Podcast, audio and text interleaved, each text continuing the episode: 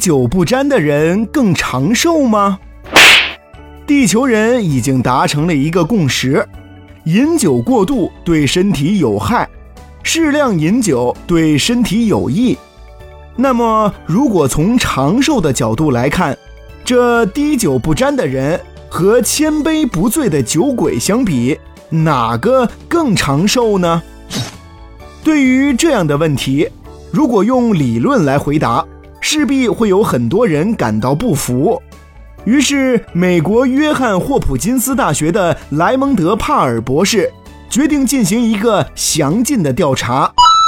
他找到了九十四对兄弟，每对兄弟中都有相同的情况：一个是酒鬼，另一个滴酒不沾。之后，他在长达几十年的时间里观察他们谁更长寿，而最终的结果是出人意料的。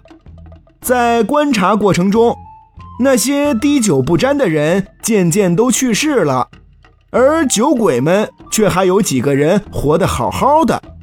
这场奇特的比赛最后以酒鬼的完胜而告终。这在某种程度上来说，喝酒的人可能会比滴酒不沾的人更长寿哦。但是在这里提醒大家，我们喝酒一定要节制，尤其是开车，一定不能喝酒。牢记那句话，怎么说来着？开车不喝酒，喝酒不开车。